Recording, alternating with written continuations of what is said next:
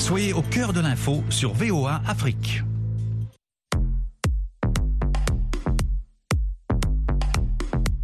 Le monde au féminin. Féminin. Féminin. Féminin. féminin. Hey, you. Over there. Please don't waste my time with that stare. Don't be looking. This piece is rare. I'm too cool for school. I know it's not fair. Chères auditrices, chers auditeurs, bienvenue à l'écoute de l'émission hebdomadaire de VOA Afrique, Le Monde au féminin. Parole de femme.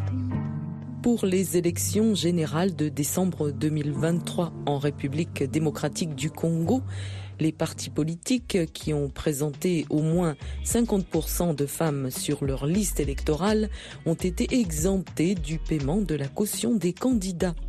Selon la commission électorale, plus de 51% des électeurs enregistrés sont des femmes, contre moins de 49% pour les hommes. Un reportage d'Andrine Dambi sur l'engagement et la représentation des femmes en politique en République démocratique du Congo. Basé à Kinshasa, mais aussi dans les 26 provinces de la RDC, l'ONG Afiamama, du Swahili Santé de la Femme, fondée en 2012, et engagée dans l'épanouissement complet de la femme congolaise. Annie Modi, fondatrice de cette organisation, parle des résultats de son travail quant à la participation des femmes dans l'arène politique. La plupart des femmes des communautés que nous avons accompagnées, aujourd'hui, ces femmes ont compris qu'elles avaient le droit de participer à la gouvernance locale, surtout au niveau local. Donc nous avons déjà commencé à donner des formations en communication, les formations sur le droit humain, à vulgariser les textes de loi parce que vous aviez des femmes qui se disaient leaders sans connaître les dispositions légales qui protègent leurs droits, que ce soit dans la loi électorale, dans le code de la famille, dans le code du travail, dans le code forestier, dans les cadres légaux, dans sa diversité. Il y a des femmes qui se positionnaient comme leaders sans connaître leurs droits. Donc nous faisons beaucoup de sensibilisation, de formation et surtout celles qui se disaient les potentielles candidates, nous avons pris le temps de les préparer pendant tous ces temps. Préparer la femme à assumer des fonctions politiques est une chose. La faire accepter en est une autre, selon Mme Annie Maudit.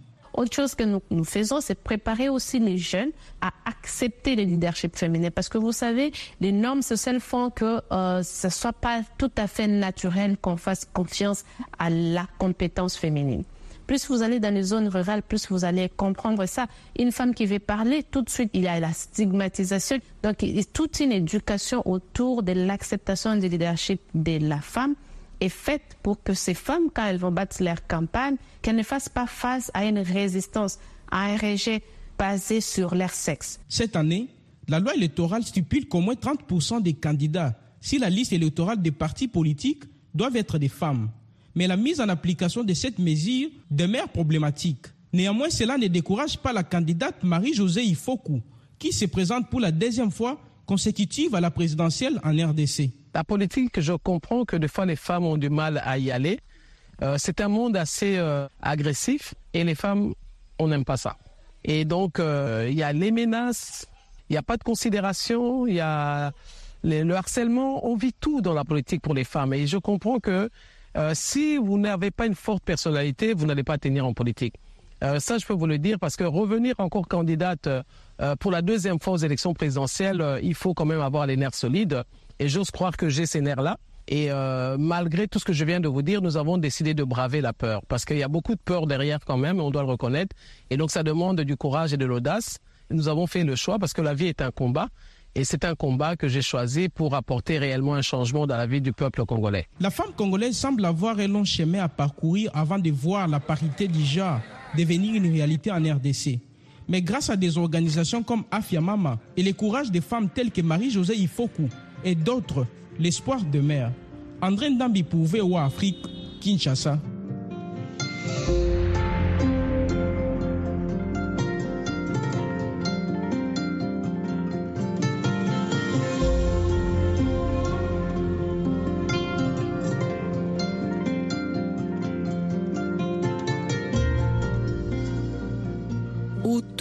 Un groupe de femmes qui se nomment les négresses féministes milite en faveur de l'élimination des violences faites aux femmes et aux filles. Elles œuvrent notamment pour déconstruire les idées reçues autour du mouvement féministe.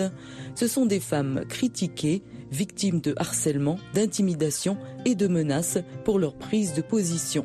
Aména Signon les a rencontrées à Lomé. Consultante sur les questions de violence basées sur le genre et de droit à la santé sexuelle et reproductive, Elsa Badjumbena Bakole figure parmi les femmes qui portent le mouvement féministe au Togo. Elle se revendique d'ailleurs féministe radicale. Féministe radicale parce que je pense que la situation des femmes dans le monde aujourd'hui n'est pas le fruit du hasard, c'est dû à un système qu'on connaît, qui a un nom, et pour moi, il est fondamental pour changer la situation des femmes dans le monde aujourd'hui, qu'on abatte complètement le patriarcat. Pour combattre le patriarcat et lutter pour un monde plus juste et égalitaire pour tous, Elsa amène la lutte avec sa communauté. Les négresses féministes qui rassemblent des femmes qui s'assument féministes, comme Rachimini qui a perdu son travail il y a un an parce qu'elle revendiquait les mêmes droits que ses collègues hommes. Quand on me demande c'est quoi le féminisme, je leur dis que notre baromètre, c'est les droits humains.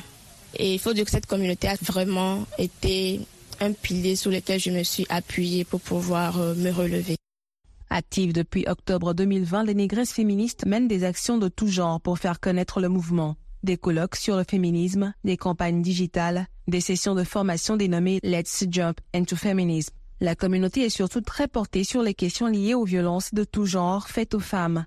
Elle apporte un accompagnement psychologique et judiciaire aux victimes et anime régulièrement des groupes de parole pour survivantes anonymes. Des actions qui ne sont pas sans représailles pour ces militantes féministes. J'ai subi énormément de harcèlement en ligne. Même actuellement, je pense que je n'ai plus du tout de compte sur les réseaux sociaux. Personnellement, c'est quelque chose qui m'a énormément touchée, qui m'a conduit vers la dépression, vers énormément de choses que je ne peux peut-être pas partager tout de suite parce qu'il faudra tout un sujet sur ça. La deuxième chose qui m'a le plus marqué, c'est le boycott. J'ai été navrée ou en tout cas surprise d'apprendre que je n'étais pas acceptée dans des cercles et tout, etc. Juste parce que lorsqu'on évoquait mon nom, euh, certaines personnes disaient que non, elle est féministe. En effet, le féminisme déchaîne méfiance et réprobation et porte un sens péjoratif dans certaines sociétés africaines, y compris au Togo. Quand tu parles de féministe, on pense directement à des sorcières, même si maintenant on revendique le nom sorcière. On pense directement à des femmes qui sont aigries, en colère contre les hommes, qui ne veulent rien respecter, etc. Donc tous les stéréotypes qu'il y a autour du féminisme au Togo fait que ça entraîne un sentiment de peur premièrement, mais aussi un sentiment de liberté. La société fonctionne de certaine manière. Plus que tu apprends que les injonctions qu'on t'a données étaient basées sur rien. Malgré les obstacles, la communauté aspire à des actions d'envergure, comme la création d'un refuge pour accueillir les femmes victimes de violences, le temps pour elles de reprendre leur vie en main. Amen Assignon pour VOA Afrique, Lomé.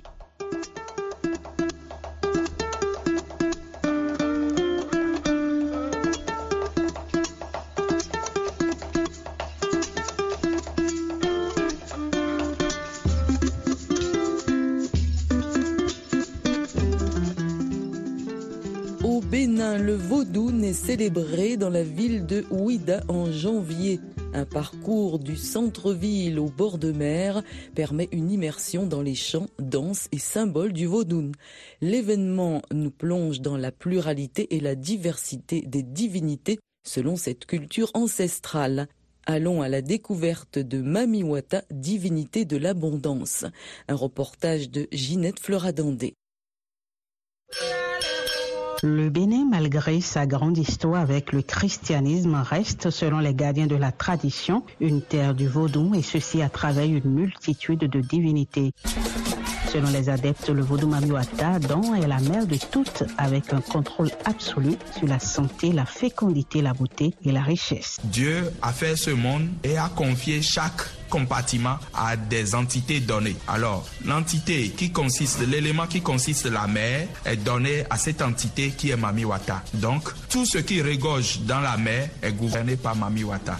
C'est la divinité de l'océan et c'est, je vais dire, c'est la déesse des eaux. C'est notre, notre divinité dans là qui est toujours Mami. Originaire du royaume de Dahomey, le vaudou Mamiwata est devenu celle qui est la plus célébrée à Ouida en raison des millions d'esclaves qui ont transité avant leur déportation. À partir du XVIIIe siècle, ce culte compte aujourd'hui plus de 50 millions de membres à travers le monde. Prince Zelika parle des spécificités de la divinité. D'abord, la divinité d'un est la divinité dépositaire de la richesse, de l'opulence sur cette terre. Si vous voulez avoir la richesse matérielle, financière, et la richesse n'est pas que financière, n'est pas que matérielle, elle est aussi intellectuelle, elle est aussi en connaissance, elle est aussi en sagesse. La divinité d'un est dépositaire, mais surtout, c'est le côté financier, matériel qu'on voit.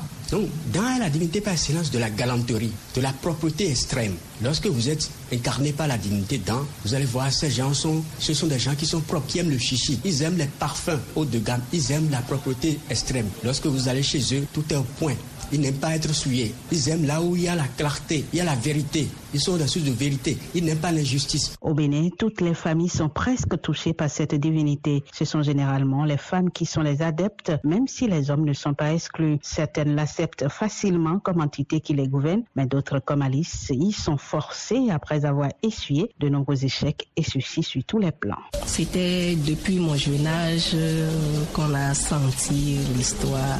Une petite fille, quand on me met les perles le matin, avant midi, je crois que je perds beaucoup de poids et les perles s'enlèvent de Je ne prends jamais de poids. Et un midi du retour de l'école, la circulation a coupé complètement. Il n'y avait plus de passants. J'ai rencontré un monsieur long d'un certain âge qui n'est pas habillé mais vêtu de blanc. Il m'a arrêté pour me dire, toi, si tu rentres, dis à tes parents, s'ils ne se réfèrent pas à ce qui t'incarne, tu vas beau étudier, mais tu n'auras pas satisfaction. La suite, ce sera une initiation au couvent pour la jeune fille qui aujourd'hui est à son aise et ne jure que par la divinité Mamiwata. Mais toutes les familles n'acceptent pas de voir leurs enfants gouvernés par une telle entité et livrent contre elle un combat à coups de prière et de rituels. Mais pour Unongan Adodo Tchatula, prêtre Mamiwata, toute résistance est vaine.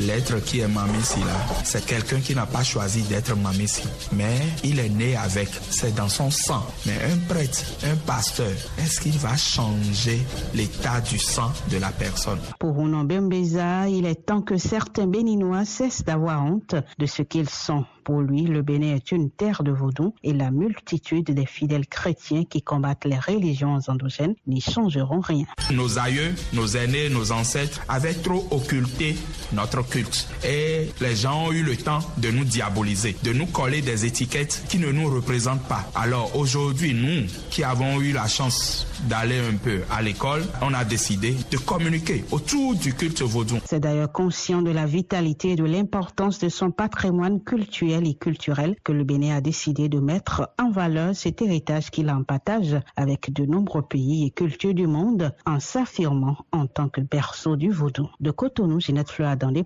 au Afrique.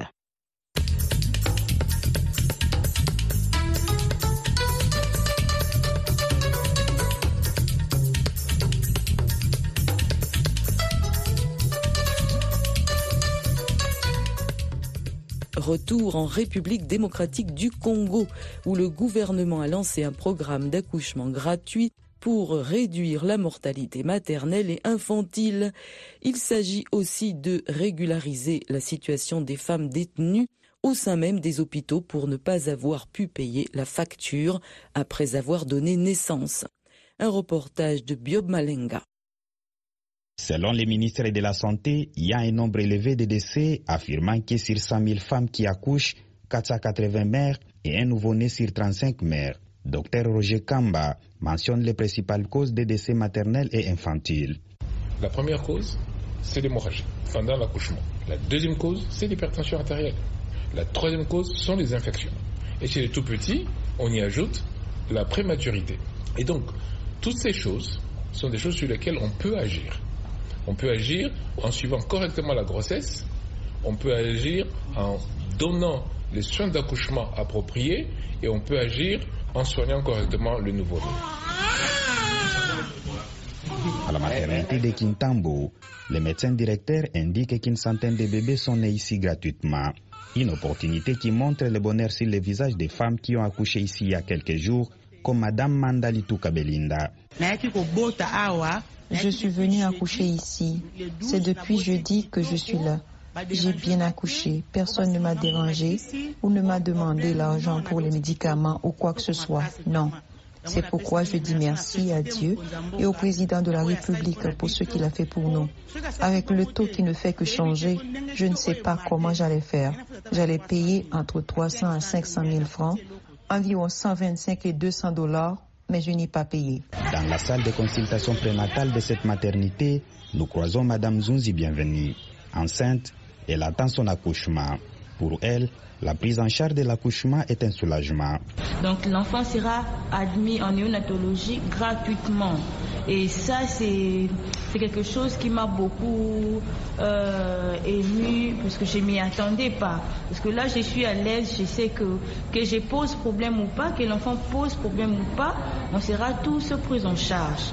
Et pour ça, vraiment, je dis, euh, je donne un coup de chapeau au gouvernement et au président de la République. Ici, les défis de l'espace affectent cette maternité. Docteur Brigitte Toupela est le médecin directeur. La maternité à son, temps, et elle devait avoir des 100 lits budgétaires. Mais actuellement, nous fonctionnons avec 110 lits montés, ce qui fait qu'il y a un déficit qui est dû euh, à l'espace. Nous manquons de l'espace pour abriter euh, euh, les bureaux et les lits des salles d'hospitalisation. Alors, nous avons un, un grand terrain, une grande cour nous avons plusieurs fois fait un plaidoyer pour que l'autorité puisse nous aider à avoir des bâtiments annexes. Les frais de l'accouchement varient entre 40 et 500 dollars américains. À cause de cette situation, de nombreuses femmes décident d'accoucher à domicile et d'autres dans des salles de prière, provoquant dans de beaucoup de cas la mort de la mère et de l'enfant. Biob Malinga pour VO Afrique, Kinshasa.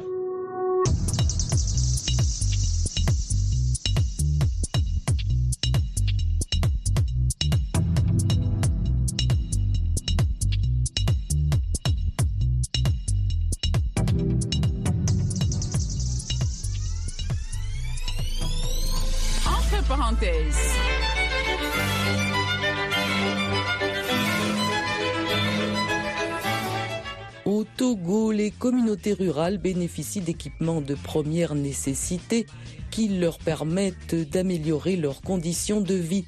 Il s'agit de plateformes multifonctionnelles dont l'objectif est de contribuer à l'accroissement des revenus et à l'amélioration des services sociaux de base à travers un accès élargi aux services énergétiques. L'installation de ces équipements a changé la vie des habitants du village d'Afito. Un reportage de Kossi. À plus de 100 km au sud-est de la capitale du Togo, le petit village d'Afito vient de disposer d'une mini-centrale solaire et d'une plateforme multifonctionnelle. Pour Kofi, le chef du village, c'est un heureux bouleversement pour toute sa communauté. Ce village existe depuis plus de 100 ans. C'est la première fois que nous avons de la lumière, de l'eau potable et des installations propres pour moudre le maïs ou le manioc. C'est une grande avancée pour le village de Afito. Lolo Amavi, qui a assuré la coordination des travaux d'installation, fait la visite guidée à partir de la centrale solaire installée à l'entrée du village. C'est les panneaux solaires que vous avez là-bas qui alimentent le moulin et qui alimentent aussi une machine qui essaie de transformer le manioc pour que les femmes puissent faire du gari. La salle qui est là-bas, c'est le magasin. Nous avons stocké des fours qui doivent servir à frire le poisson. Nous avons un magasin où nous allons mettre un congélateur solaire. Quand les, pêcheurs descendent de la pêche, doivent stocker le poisson frais pour pouvoir convoyer ça en ville ou vendre ailleurs. Dans le village d'Afito, les femmes sont aux et se réjouissent de l'installation de cette plateforme.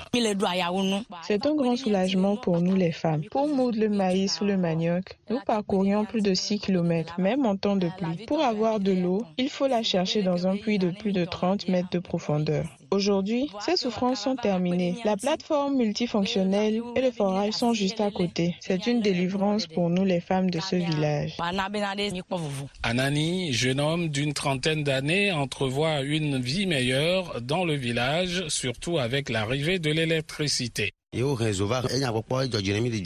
En tant que jeunes de ce village, nous sommes ravis de ce développement. Nous pouvons charger aisément nos portables et installer des postes de télévision, suivre des informations du monde. C'est très important pour nous.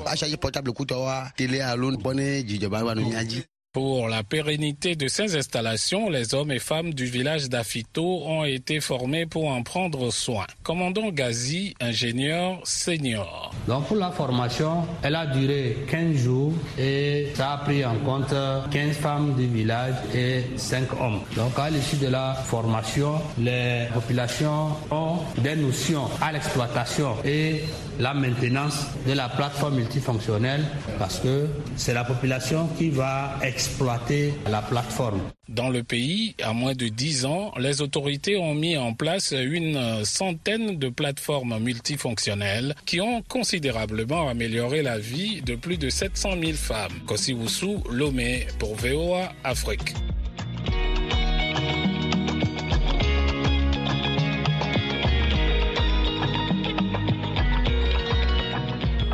Des jeunes de Houillé dans le sud du Rwanda se sont engagés à traiter les déchets ménagers pour nettoyer les rues de la ville. Ils estiment à juste titre que tout le monde devrait se sentir concerné par la sauvegarde de l'environnement. Jean Damascène Manichimoué leur a rendu visite.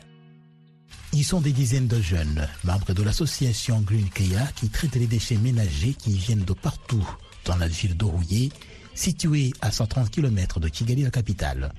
Alain Christian Ruzindana nous explique comment débute cette opération. Quand les déchets arrivent aussi ici, on sépare les déchets, ceux qui sont organiques, déchets organiques et les déchets inorganiques. Les déchets organiques sont mis en andé euh, pour le compostage. Euh, et au bout de 60 jours, on, est prêt à, à, produire un compost qui est mis en sac et vendu. Euh, et puis les déchets inorganiques, on sépare aussi les plastiques à part, les métaux à part, les cartons et autres choses euh, à part. Et on les compacte et on les vend aux autres industries qui traitent et, et qui recyclent les déchets.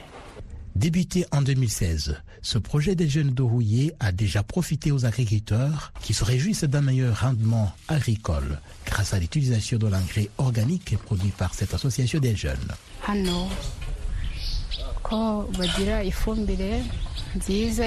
Ici, on nous donne de l'engrais organique de qualité. Après l'avoir utilisé, notre production agricole a sensiblement augmenté. Nous acheminons une grande production au marché. La création de cette association de traitement de déchets réjouit aussi de façon particulière les jeunes de la ville de Rouillé. Environ 50 d'entre eux ont trouvé de l'emploi et leur vie s'est améliorée. Félix Naokulidiayo est l'un d'eux.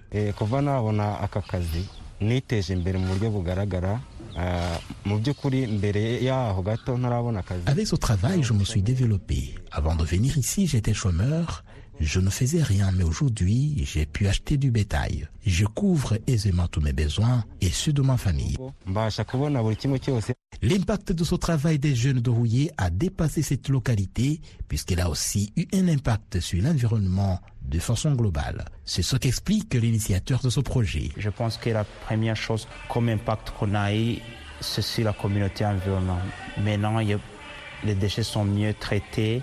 Euh, il n'y a, pas de problème d'hygiène, il n'y a pas de mauvaises odeurs qu'il y avait. Et on le fait d'une manière qu'on protège les sources d'eau. Il y avait ce problème aussi. Et les déchets ne sont plus brûlés. Donc, on a eu l'impact sur euh, l'hygiène, euh, cet endroit, mais aussi la réduction des gaz à effet de serre qui étaient produits. Avec ce projet, les jeunes de Houillé au sud du Rwanda ont voulu donner notre message. La protection de l'environnement incombe à tout un chacun et pense qu'aucune initiative, si petite soit-elle, ne doit être négligée. Jean Damascène Manichimé pour VOA Afrique.